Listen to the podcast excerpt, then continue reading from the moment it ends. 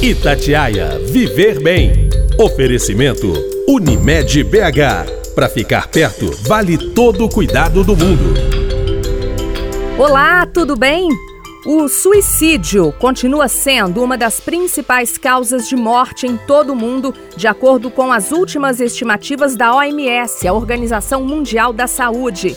Todos os anos, mais pessoas morrem como resultado de suicídio do que HIV, malária ou câncer de mama, ou guerras e homicídios. Os dados são preocupantes. Em 2019, mais de 700 mil pessoas morreram por suicídio.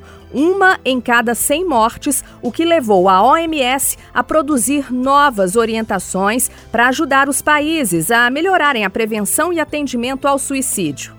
Dados da Secretaria de Estado de Saúde de Minas revelam que de 2010 a 2016, o número de pessoas entre 15 e 19 anos que tentaram se matar aqui no estado cresceu 15 vezes. No entanto, esse número pode ser ainda maior devido à subnotificação, que é a realidade né, mais comum aqui no país. Depois de um ano e seis meses convivendo com a Covid, nós podemos perceber como a pandemia afetou a saúde mental das pessoas. Alguns fatores de risco para o suicídio também foram listados: perda do emprego, estresse financeiro, isolamento social, né, que ainda estão muito presentes. Entre os jovens de 15 a 29 anos, o suicídio foi a quarta causa de morte depois de acidentes no trânsito, tuberculose e violência interpessoal. As taxas variam entre países, regiões e entre homens e mulheres. Embora alguns países tenham colocado a prevenção do suicídio na discussão, muitos permanecem não comprometidos. Atualmente, apenas 38 países são conhecidos por terem uma estratégia nacional de prevenção do suicídio.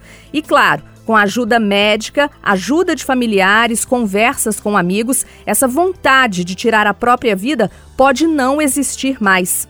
Para a gente falar sobre o suicídio, sobre o Setembro Amarelo, mês de conscientização e como ajudar uma pessoa com esses pensamentos, nós vamos conversar agora aqui no Itatiaia Viver Bem com o doutor Marco Túlio de Aquino, que é psiquiatra, médico cooperado da Unimed BH.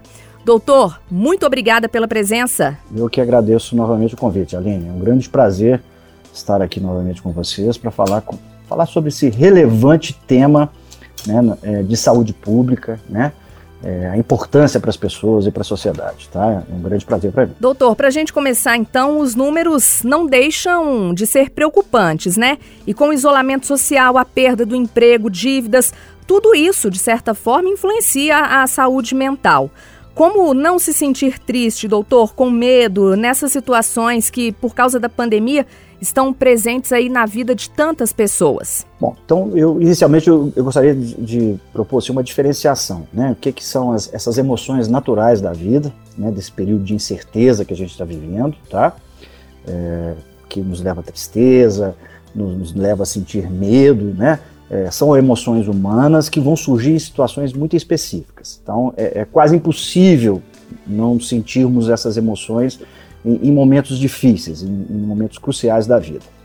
A diferenciação é quando essa tristeza ela se torna contínua e está muito comumente associada a outras manifestações clínicas, como desânimo, cansaço, é, às vezes sensação de desesperança, alterações qualitativas do sono, né? Tem gente que começa a dormir demais ou dormir pouco, acordar durante a noite, ter despertar precoce, alterações do apetite, é, baixa de autoestima, sensação é, é, de cansaço contínuo, né? uma, uma dificuldade de, de concentração muitas vezes, inquietação, irritabilidade, que é um sinal importante, né? É, que algo maior está surgindo. Então, não só aquela tristeza natural, né? então todos nós vivemos hoje né, diante desses dados estatísticos, melhorou, mas ainda estamos vivendo uma situação de apreensão, tá? É, é, essas emoções. É, a diferenciação é exatamente quando isso se torna maior. Da mesma forma, o medo, né? O, o medo é um sinal de alerta muito importante, né, para situações de risco real. Né? Então eu tenho que ter medo de sair na rua sem máscara, eu tenho que ter receio de ir em locais onde não existe os cuidados propostos né, pelos, pela, pela é, do ponto de vista de prevenção. É, agora, quando esse medo, né, ele também se torna desproporcional, é, muito dirigido a um futuro, é, de forma até é, é, catastrófica, desagradável, às vezes até associado a manifestações somáticas, né? então alguns indivíduos começam a ter taquicardia, né, o coração disparar, sensação de falta de ar, sudorese, né, muitas vezes até só pelo pensamento, né, o indivíduo tem que sair de casa por algum motivo e ele começa a ter essas sensações. E aí também é um sinal de alerta importante que algo maior está acontecendo. Né? Então é, é, é, importante fazer essa diferenciação para que a gente realmente faça o um encaminhamento adequado de cada caso cada evolução né, individual. Muitas vezes, né, doutor Marco Túlio, é, ao invés de tentar resolver o problema, a pessoa que pensa em suicídio imagina que vai se livrar do sofrimento com a morte. Por isso, muitas vezes elas né, costumam se fechar, não querem falar. Nem sempre quem quer desistir da vida verbaliza essa intenção, né? Ele fala de forma clara. Quem tem alguém na família, doutor, que passa por isso? Quais os sinais a serem observados? Bom, então, eu primeiro queria dizer que assim, é, o suicídio é, é, a ponta de um iceberg, tá? É, de, uma, de uma somatória de questões que geralmente o indivíduo está vivendo. Tá? Não existe normalmente uma causa única, mas uma somatória. Eu posso até, num determinado momento, ter um gatilho que justifique aquele ato impulsivo, mas na maior parte das vezes é uma somatória de eventos né, que podem ser identificáveis né, é, no decorrer do tempo. Tá? É, só para te dar um dado né, importante e relevante para as pessoas, né, os trabalhos, as pesquisas mostram que ah, 90 95% dos suicídios, né, é, eles são resultantes de algum transtorno mental. Viu? Então, e, e, quase metade disso depressão. Então, é muito importante isso, né? Diagnóstico precoce, avaliação pre precoce desses casos, né?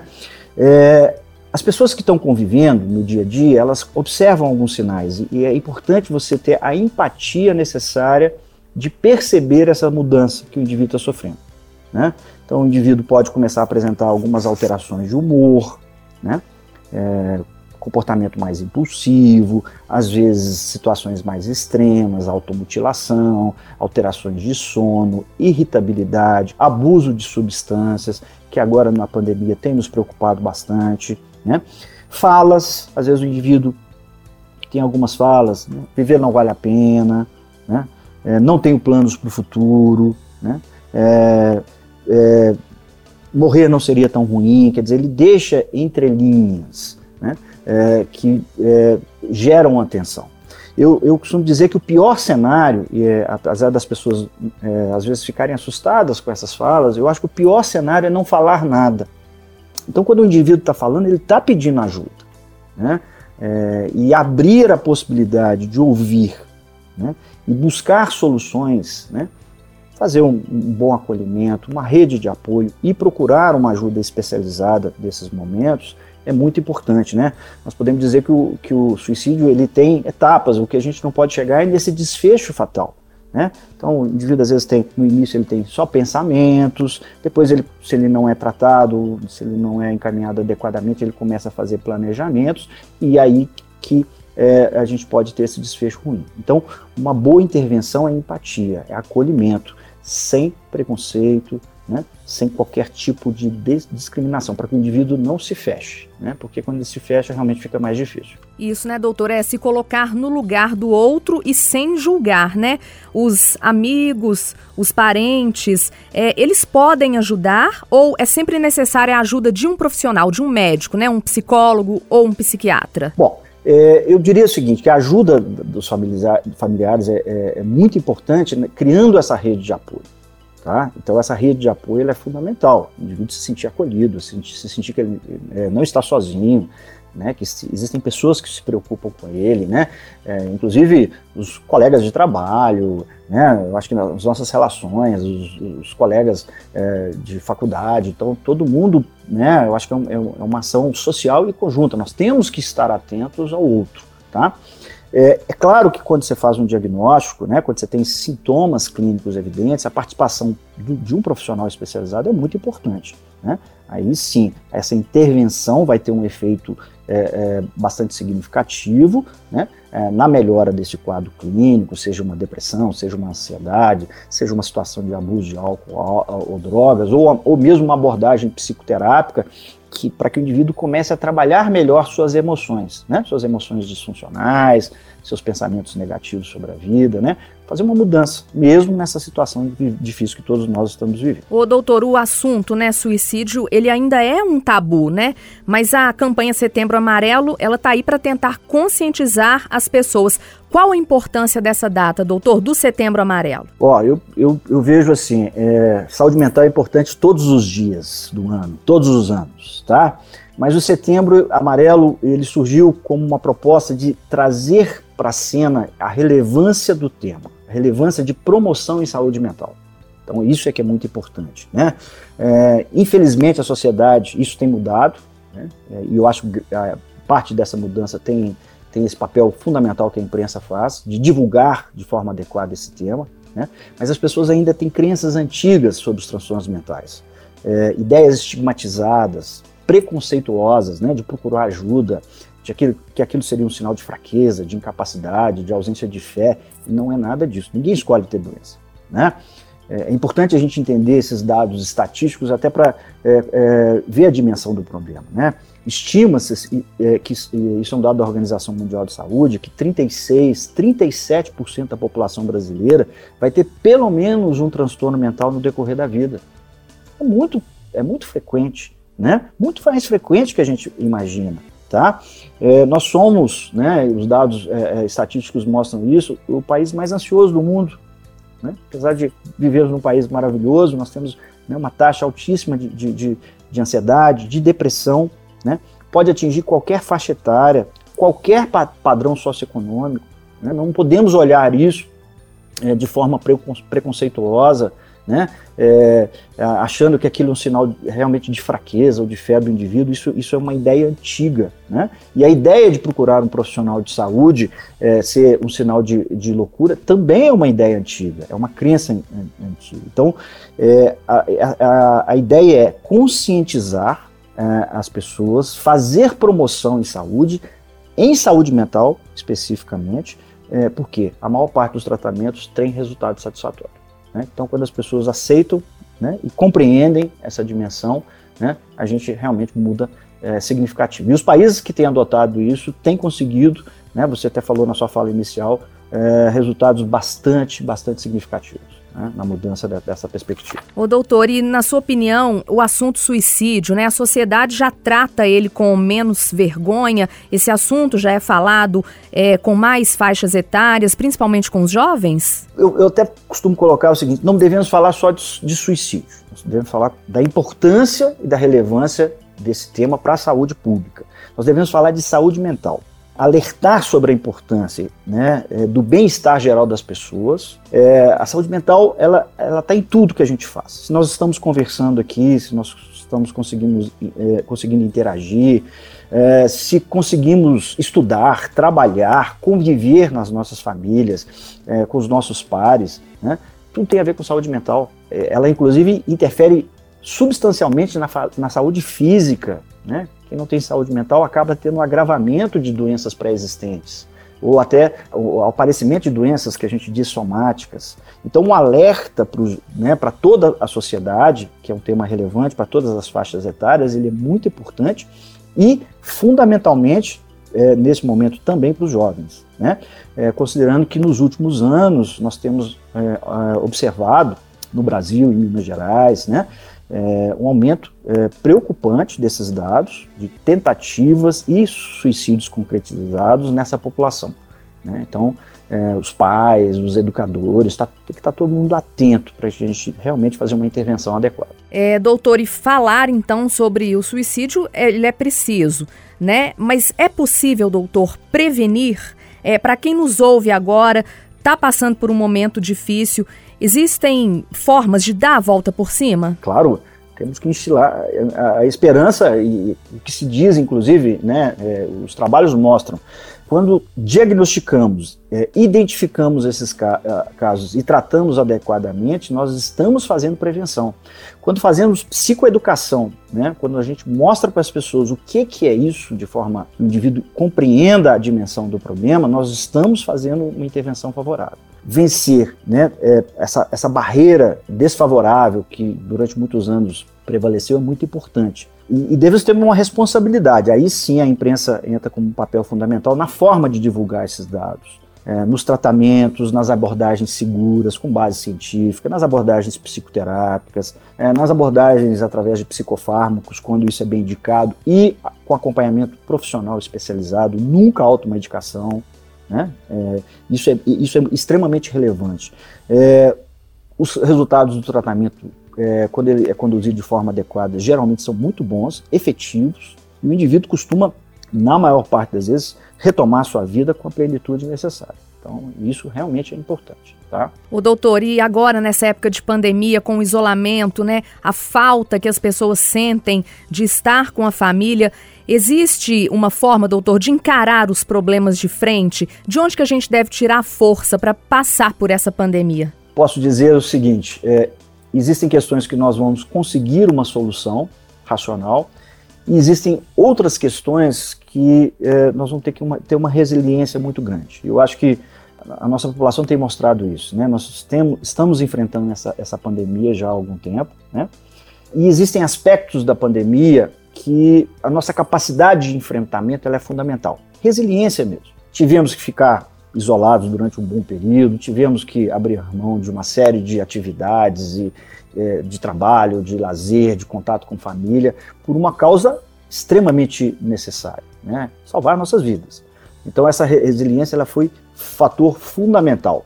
É, agora, mesmo com a vacinação, nós tem, temos ainda que manter é, essa atenção, né? Os dados melhoraram, como eu disse anteriormente, mas nós estamos ainda em estado de alerta, né? Nós, nós temos que acompanhar essas variantes, né?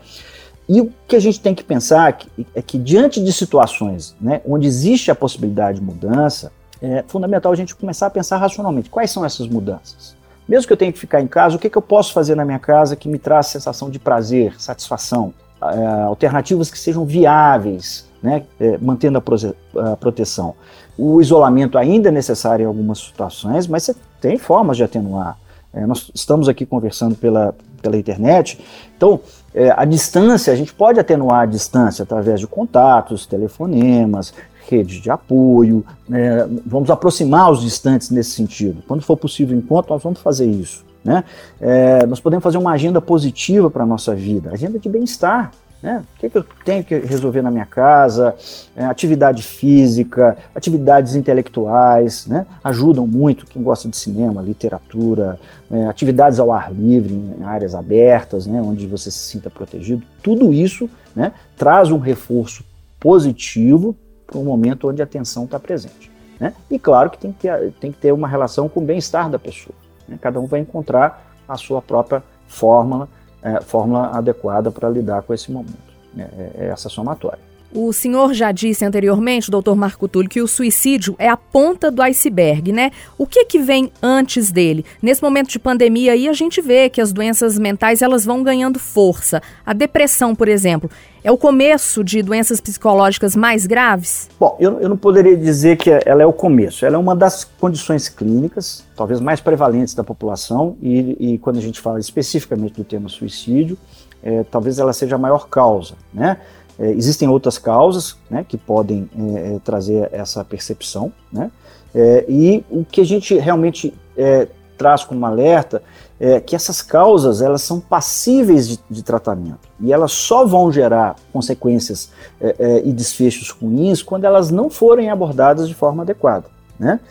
então é fundamental a intervenção precoce, a identificação precoce, né, para que a gente realmente é, é, encontra esse caminho. O doutor Marco Túlio, associar o suicídio a alguma doença mental é, é certo ou é errado? É, existem coisas em comum? Eu digo assim, quem tem depressão, sofre muito com ansiedade, essa pessoa ela está mais propensa a pensar na morte? Bom, como eu disse anteriormente, 90, 95% das pessoas é, que é, tentam suicídio ou concretizam esse ato têm algum transtorno mental diagnosticado, tá? É, na maior parte das vezes nós vamos encontrar depressão, mas ansiedade também é um tema importante, tá?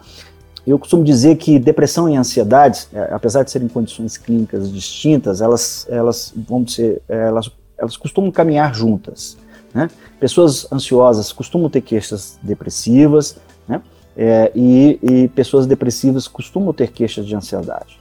Então, nós temos que identificar. Existe um quadro até na classificação internacional de doenças que é o transtorno misto, ansioso e depressivo.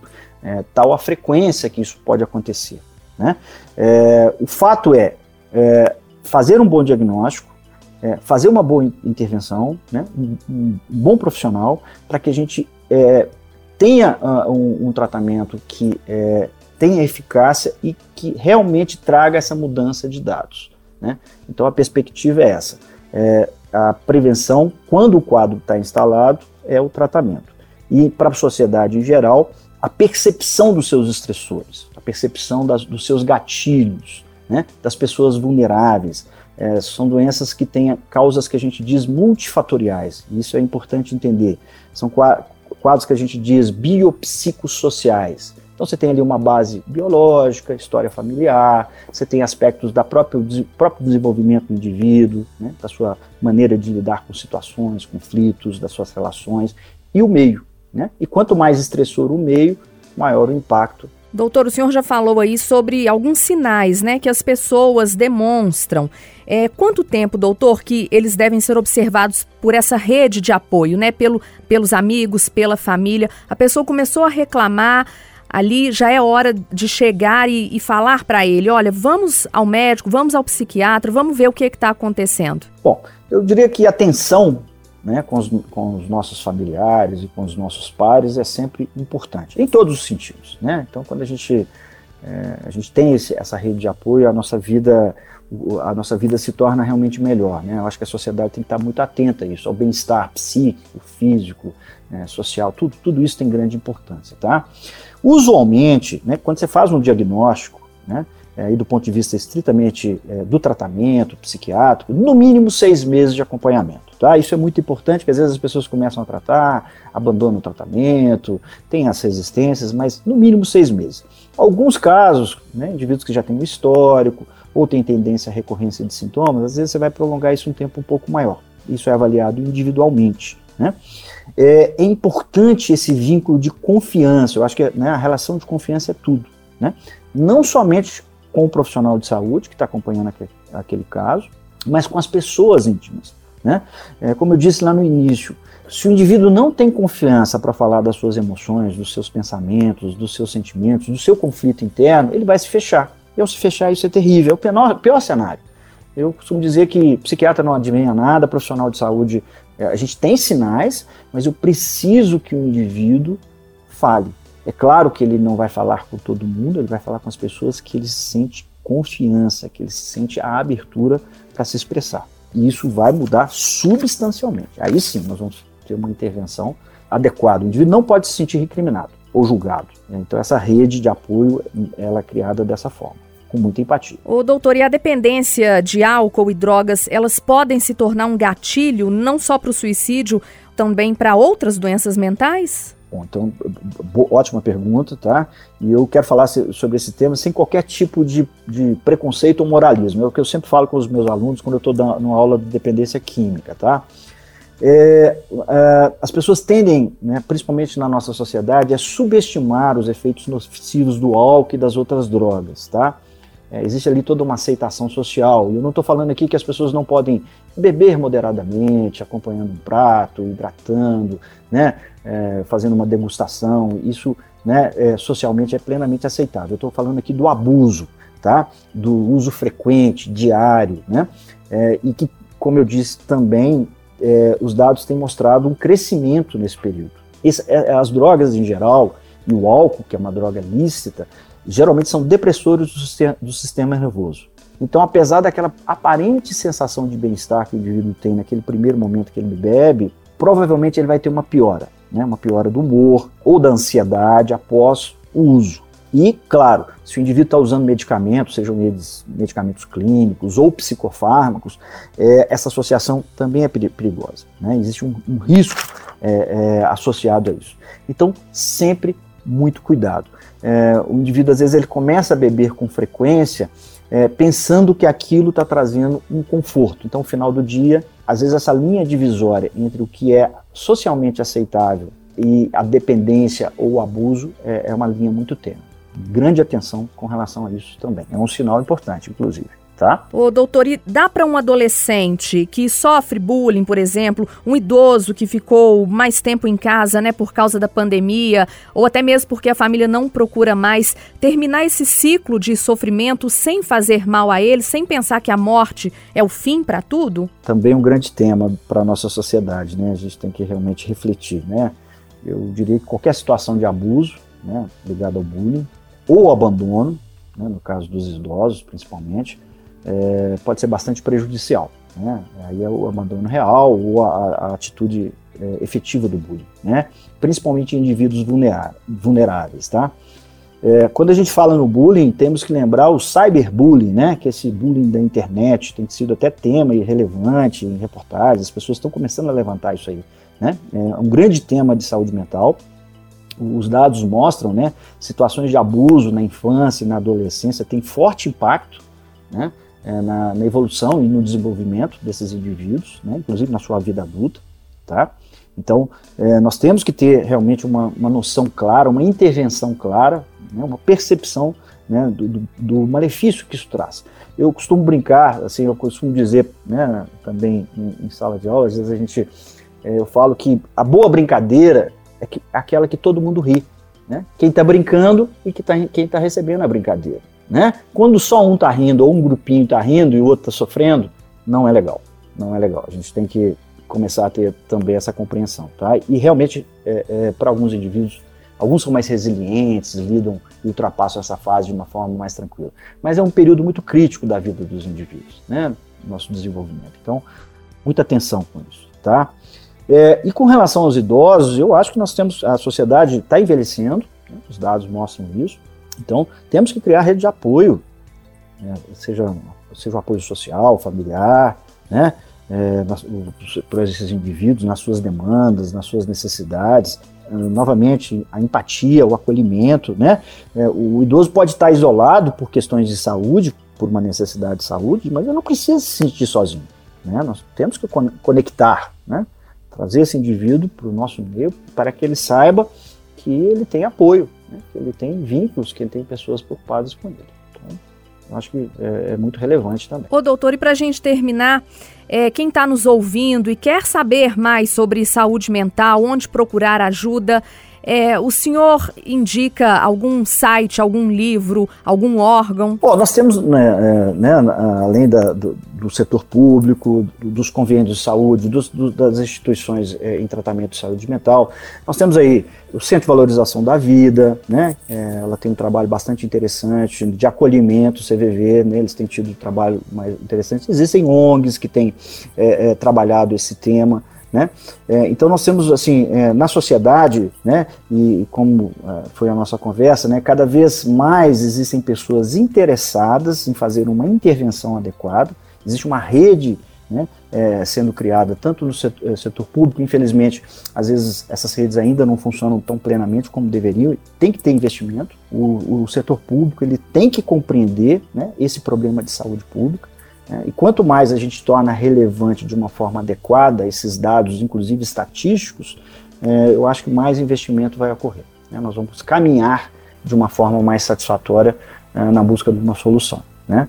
Nós falamos hoje aqui no podcast Itatiaia Viver Bem sobre a campanha Setembro Amarelo, que reforça a importância de explicar, né, de forma clara e sem preconceitos, sobre o tema suicídio. Nós recebemos aqui o doutor Marco Túlio de Aquino, psiquiatra, médico cooperado da Unimed BH. Doutor, mais uma vez, obrigada pela participação. Eu que agradeço sempre, viu, Aline, a sua, sua gentileza, tá? E a gentileza do espaço aí, viu, Itatiaia? Grande prazer. E na semana que vem, o Itatiaia Viver Bem está de volta com mais um tema sobre a nossa saúde. Até lá! Itatiaia Viver Bem. Oferecimento Unimed BH. Para ficar perto, vale todo o cuidado do mundo.